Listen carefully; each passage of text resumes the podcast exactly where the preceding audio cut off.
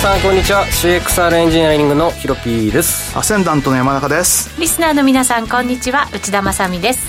この時間はフォレックスチャンネルをお送りしていきます改めましてパーソナリティはヒロピーくんと山中康二さんですよろしくお願いしますお願いしますお願いしおます願いしますまあドル円も昨日から137円台に乗せたわけですけれども、うんすごいのがユーロうん、うん来たね来ましたねいやーずっと見てるんですけどね、はギリギリなんとか保ってますよ、はいギリタモですね略しますね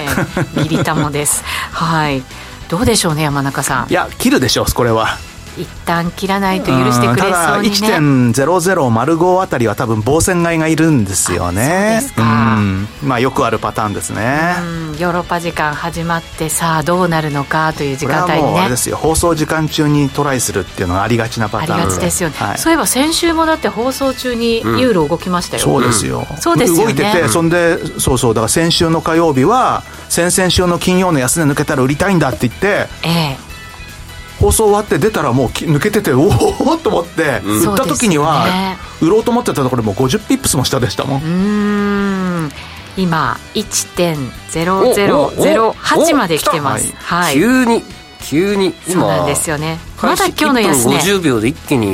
25ぐらい動いた、うん来ますねはい、まだね今日の安値これそれでもちょっと保ってるんでちょっと足りすよ、ないですねそうなんですよ、10時半かららもやもやしてこれ行く時には一気に20ピップスくらいバーンっていくんですよきっとはいもしかしたら今日の番組はユーロの実況中継になるかもしれませんけれどね、はいはい、この後のヨーロッパ時間の始まりしっかりとお伝えしていこうかなと思います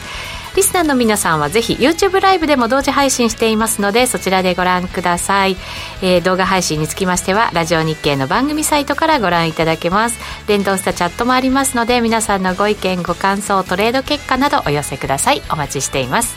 それでは番組進めていきましょうこの番組は forex.com の提供でお送りします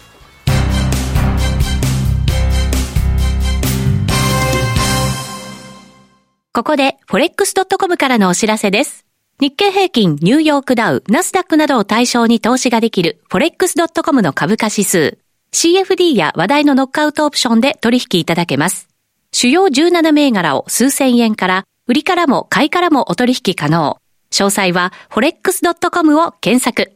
FX、CFD 取引及びオプション取引は、元本及び収益が保証されているものではありません。FX、CFD 取引は、レバレッジを利用して取引代金に比較して少額の証拠金で取引を行うために、相場の変動による価格変動やスワップポイントの変動により、思わぬ損失が発生する場合があります。お取引の前に契約締結前交付書面などを必ず熟読し、取引の内容、危険性などをご理解いただいた上で、ご自身の判断と責任にてお取引ください。ストーン X フィナンシャル株式会社金融商品取引業関東財務局長金賞第291号。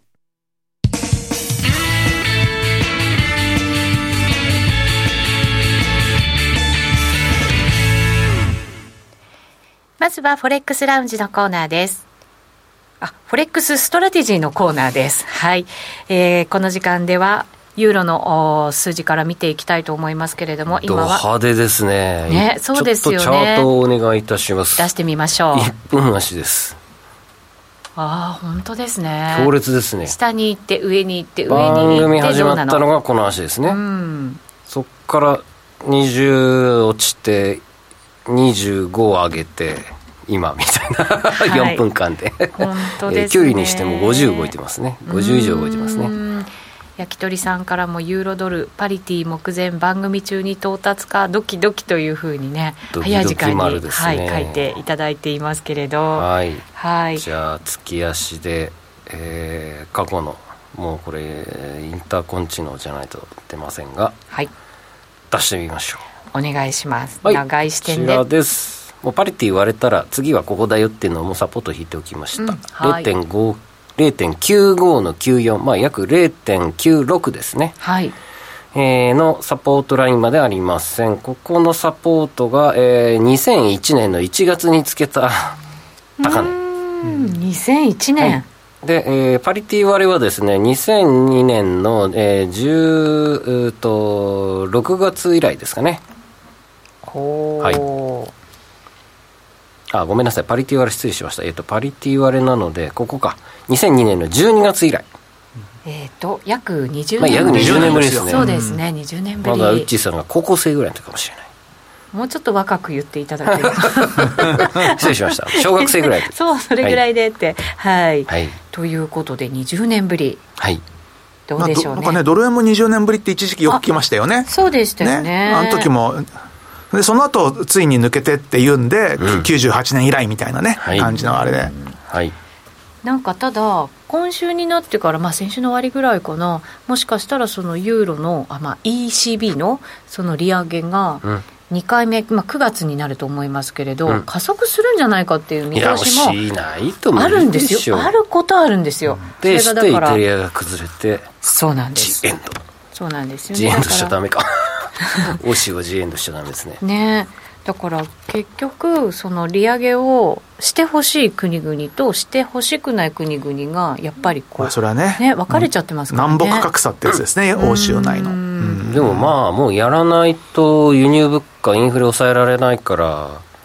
これユーロ分裂ですかね最後は、まあね無理です ねやっぱりあのーまあイギリスはユーロではなかったけれどもブレグジットとかねあの辺りがなんとなくも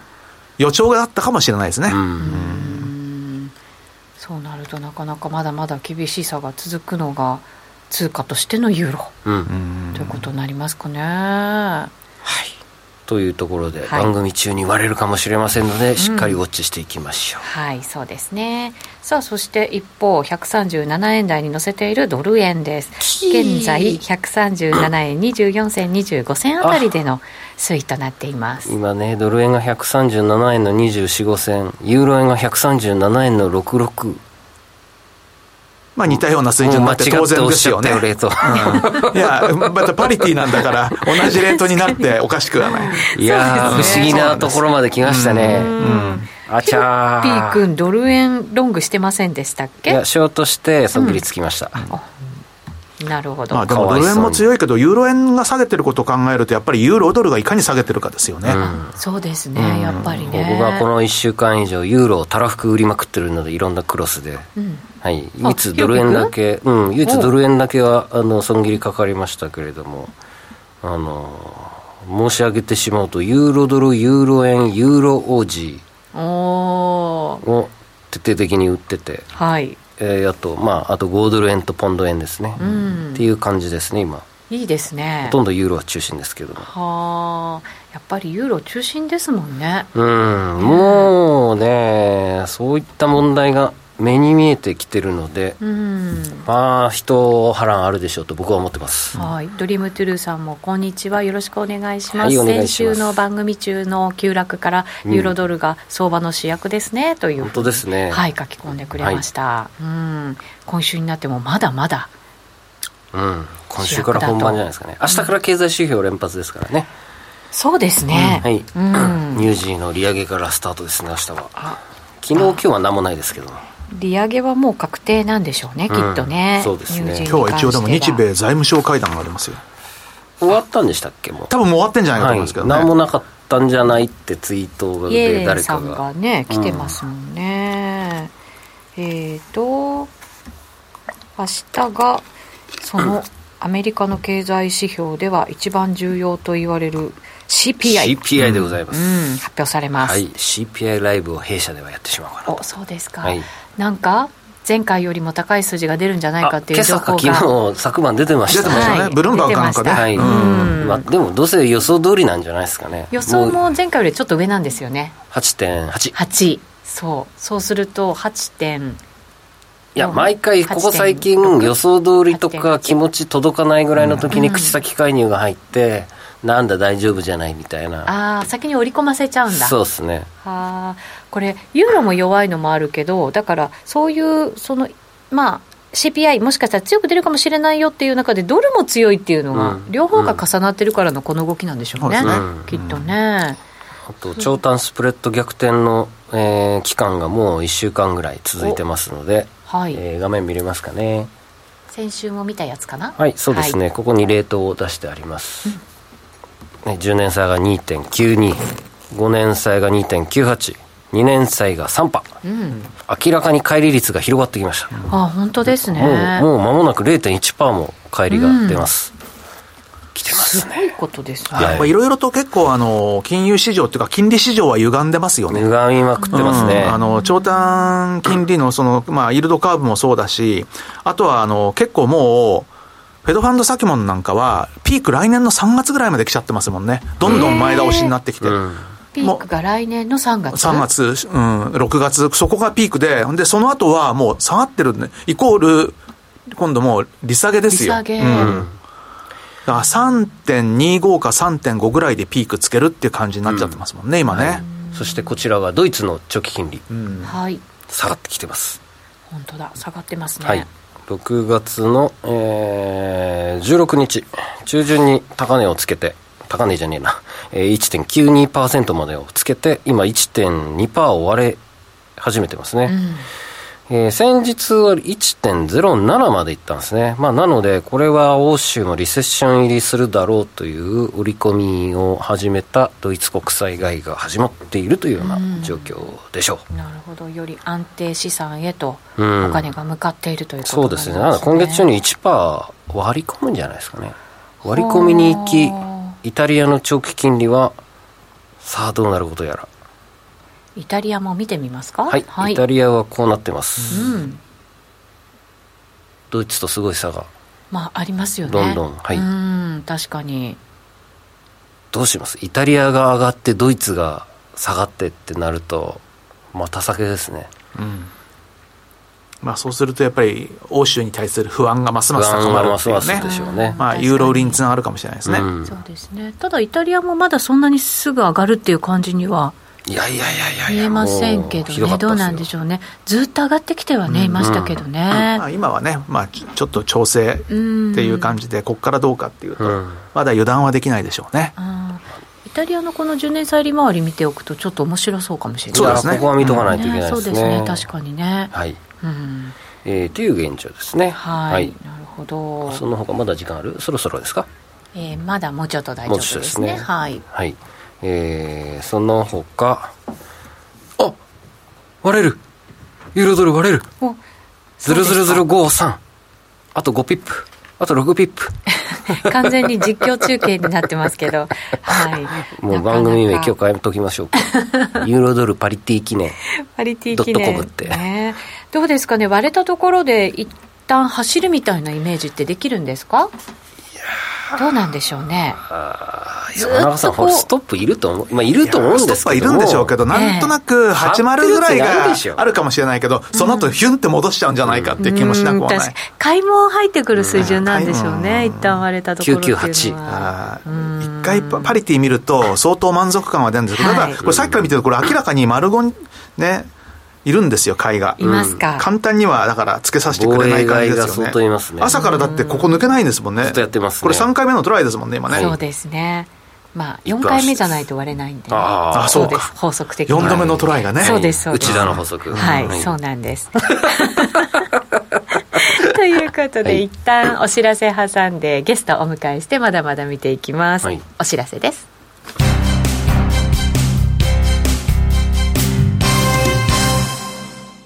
ここで forex.com からのお知らせです。日経平均、ニューヨークダウ、ナスダックなどを対象に投資ができる forex.com の株価指数。CFD や話題のノックアウトオプションで取引いただけます。主要17銘柄を数千円から、売りからも買いからもお取引可能。詳細は forex.com を検索。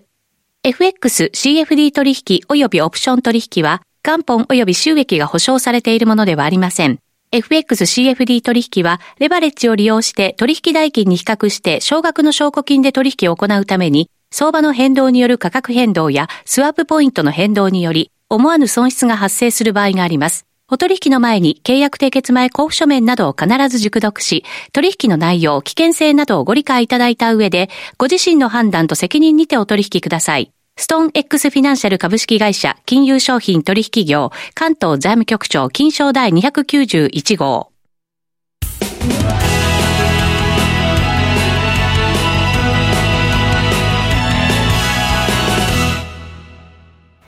えそれではここからはフォレックスラウンジのコーナーです、えーこのコーナーではゲストをお迎えしてお話を伺っていきます、えー今日は個人投資家カズさんですお願いしよまろしすくお願いしお願まいすしますはい、カズさん、顔出し NG ということで、画面には映っていらっしゃいません。声だけの登場でございます。これすぐさま皆様ノックアウトオプションでユーロドルを1.00にストップにして、はい盛大にロング取っていただければ楽 しい楽しい。かもしれませんね、ね。うん、かもしれないで すね。はい誰が馬場を引くだろうみたいなえーさてここで先ほどの、あのーえー日米財務省の会談があったということで、うんえーっと一報入ってきてますのでお伝えしておきますね。えーっとですねコメントとしましては、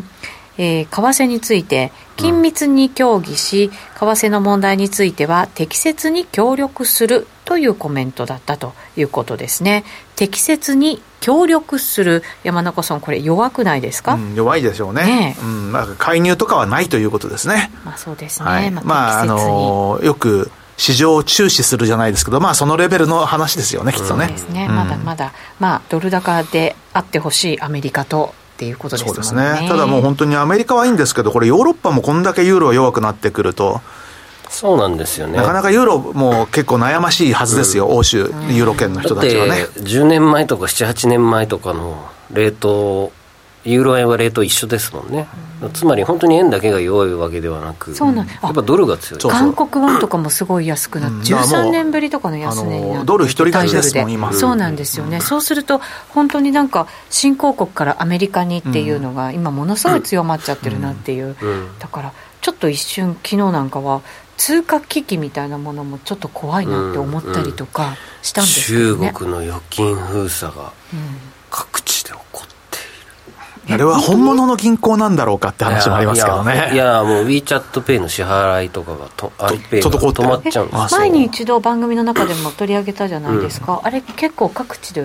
起こってるんですかそうですもう昨今日なんか一ち昨日あのち地方のなんか人民銀行の前でデモみたいな。数千人集まっちゃって、うんそれはそうで警すよ察が排除してとかね、結構いろいろやってるんですよ。うんで排除したのも、ん排除した時もコロナ濃厚接触者っていうマーキング全員されて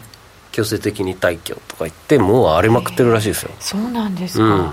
なんか中国初っていうのなんか起きないといや中国発は結構怖いんですよ、あのそれこそ以前もあの銅の先物とか見てたときに、銅をえらい探してて、もともとあのーコロナ、ゼロコロナ、そんなのできるわけないだろう政策でもって、うんいろいろとね、じゅあの本当に需要は落ちてるわ。不動産は売れなくなるわっていろんなところで結構困ってて、でうん今回もこんな状態になってくると、はい本当にあのどこから何かが起きてもおかしくないっていう状況ですよね。そうですね、んはい、はい、さっきだて僕がねあのメルマガで発信したんですけど、うん中国の鄭州という都市、鄭もう州、えー河南省最大都市ですねんのところの銀行がストップしてはいみんな払えないおかしいっていうので TikTok から始まって、うわーっと広がってやばいこれ本当預金封鎖じゃないかっていうので銀行まで取り付け騒ぎうーんうんそれは困りますよねそうですねみんな決済オンラインでやってるんでそれが通らないみたいな、確かに、うん、通らないわけないでしょみたいなので、うん動画でネット上でアップし始めたら俺も俺も俺もみたいなのがあって、うんやばいんじゃねえかっていうので今の事態になったらしいですなるほど、はいわかりました。えー、カズさんのトレードも伺っていこうかなと思いますが、カズさん最近のトレードいかがですか？最近それこそさっきから皆さん話してるユーロドルずっと見てて、はい。おいえーっと1点先週ちょうど抜けちゃったんですけど1.034うんを割ったら売ろうってずーっともう12ヶ月言い続けてうんタイミング逃しましたですよね早かったですもんね まああるあるですねはいはいみたいな珍しいなんかカズさんのま あ失敗じゃないけど入れなかったあートレード、なんかめっちゃ確か昼間かなんかでえっとそうなんですこ普の通にラジオ番組中だったんですよあやっぱそうですよねそう仕です事を普通にしててチャート出してます、はもう4時からここ6です時の間に一気に落っこっちゃった。よそうでしたねね。そうなんですよこの足ですねそうなんですよね2時から6時の間の番組中に番組中ワーギャーやってたら、え2週連続激しいことになってるんでですすね。えねカズさんその後入ってないです今か？入ってないです入っねてない一応1.1あ1.02ぐらいの水平ラインで入ろうかとは思ってたんですけどそこも引くとこないですもんねう1.035無理やり引までく感じになっちゃうのでうーんこうですもんねでいつだ7月9日の朝7時ぐらいはいのタイミングでは入れたとは思うんですけどと思い普ます通に寝てましたね 僕そこ売ったんですよおー おー差しっぱだっただけなるほどどやっぱ狙うポイント同じなんですねだからねな1 1.01の75ですヒットさせたのはうんうんまあ90まで上がってたんでうんもうあとここはもう割れんの待ってうん2020年ぐらいでしたっけ安値の、えー、2002年の12月ああそう2002です年ね、のそこまではい、なのでもう全く線引く場所がはないいです、そうなんですよねうんで今短期チャンネルしか引いてなくてもああうまあチャンネルでしょうね引くなら、 7月の5日ぐらいから右肩下がりではい、うん引いてるだけですねその下落の直前の上げのとはこいろから、、ちなみに強制的にこの辺フィボナッチを引いてみると1回反発する前提でうんやっぱりここまで来るとうん戻ってから売りたいですよねやっぱり全員同じこと思ってますよんそういう時ってなかなか戻らないのかなもしかしたらそう戻らないそうですよね、 1.034まで戻ると思ってたんですけどね全然戻ん戻らず戻らないそうっすねこれ断続的なストップだったのかなしかも下げ方が急落じゃなくてこのじわじわ下げるうんからちょっと入入りりににくくいい入でりすねにくいなんですよねうーんちょっとここからの戦略練りませんそうしたら成り行き売りかノックアウトオプションであー100にストップ置いてうん全力買いなるほどで30跳ねたら儲けもんでしょ確かに、うんそうですねノックアウトオプションだしね、うん山中さんならどうしますいやー僕はあの、あれですよ、だからそれこそ先週の火曜日に、もうとんでもなく低いところを打ったけど、 そそれは正解だったんですけども、うんリグったのがにいつも、いつも大体僕、2円とか200ポイントとかって言うんですけども、1.01の10でリグってるんで、売るならそこに売りたいなっていうかね、逆買ったとこよりは上で売りたいなとは思うんですけども、そこまでいかないかもしれないんで、まあ、どっか上がったところを、もう売るしかないでしょうね、これね、うん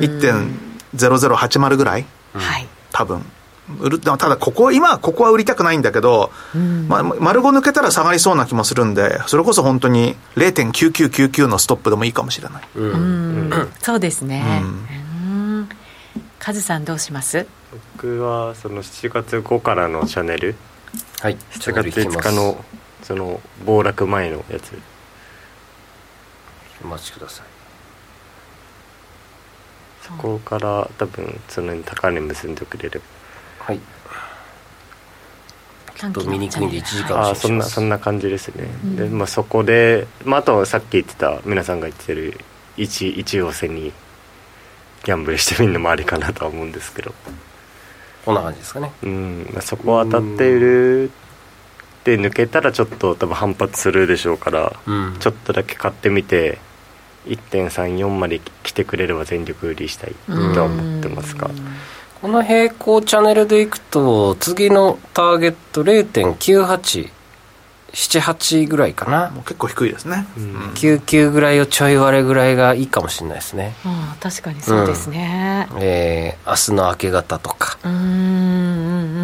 ニューヨーククローズ寸前、ちょうど1でその辺まで跳ねてくれればいいんですけどね今ぐらいからそうっすね今この下限まで落ちた後に1.00だったら売りやすそうですねうんああそれもいいですね、うんそれか、まあ、今一応背に勝って1点山中さんが言ってた0800808ぐらいかでまた売り直すとかこんなんどうですか勝手な僕の妄想です売り遅れちゃった人用人用、はいうんで、えー水平線今起きましたどうっすかこれはい、うんもう一歩待つはい明日か明後日まで待つだけ待つうんまあでそうでしょうね CPI が悪くて、うん明日跳ねて踊っていくとかしでもなんか悪い ってまああ違うな CPI が良くて良くて織り込み済みでう反ん、発、そう反発、うんそれはあるかもしれないつまりあやっぱじゃあここんなふうにしときましょうかああのりそうですねカズさんこれどうですかこの勝手なシナリオ、あれ明日って何日 ?13 日13日ですねああ13はい日の夜に合わせなきゃ、うんもうちょっとこっちかねえっ、とね楽しくなってきたコメントに恵子春山さんかな、はい初めて書いてくださったんじゃないかなと思いますはいあけど、りがとうございまユーロに目が行きがちだけど月足で見ると対ドルでは全ての下トレンドが出始めてますよというコメントがあっうてんやっぱりだからねドルが強いっていうのももちろんあるのうんで、うんそうですよね明日の CPI ちょっと見てからでも遅くないのかなと思ったりもしますけどね、あ明日の c p アートは一回ドル売りじゃないかなこうやって考えると、うんなんかそんな気がします私も、うんちょっと待ちますかうん今はじゃあ短期でじゃあ僕はリグいます リグ準備します羨ましい、はいうん、ノックアウトオプション使ってちょっと短期的にうん攻めてみるのもよし、うんうんでちょっと長めだとするならば、うん明日の CPI 発表まで待つのもよしまああと値動き的になんかこれもあるかもしれないですね上がって落ちて、うんそうそうそうそうそううんうん同じこと考えますねカズ さんやっぱり勝ってるトレーダーは似てます結ね構戻っちゃうとかまあ、チャンネル上限まで行ってくれた方が僕はうんうん嬉しい、どうですか売りや すい、これは CPI ぐらい、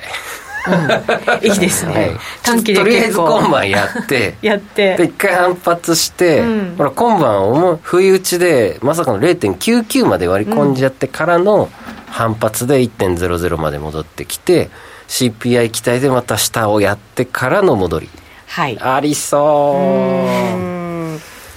これですよリスナーの皆さんヒロピー君のこのテクニカルチャートは何を示してるんですか下の C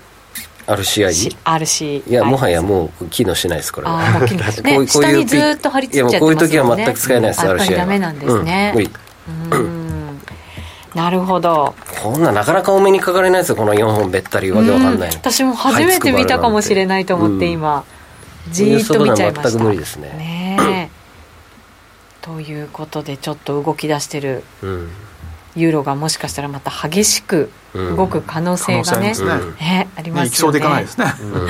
うんいやすごいま戦いだ保がってますよね。あるんですよねそうなんですよ。なんだ番組中に行くと思ったのに、うん、そうはなかなかうまくいかなかったようですけど、まあ、延長戦もありますので、は延長戦の時間もかけて、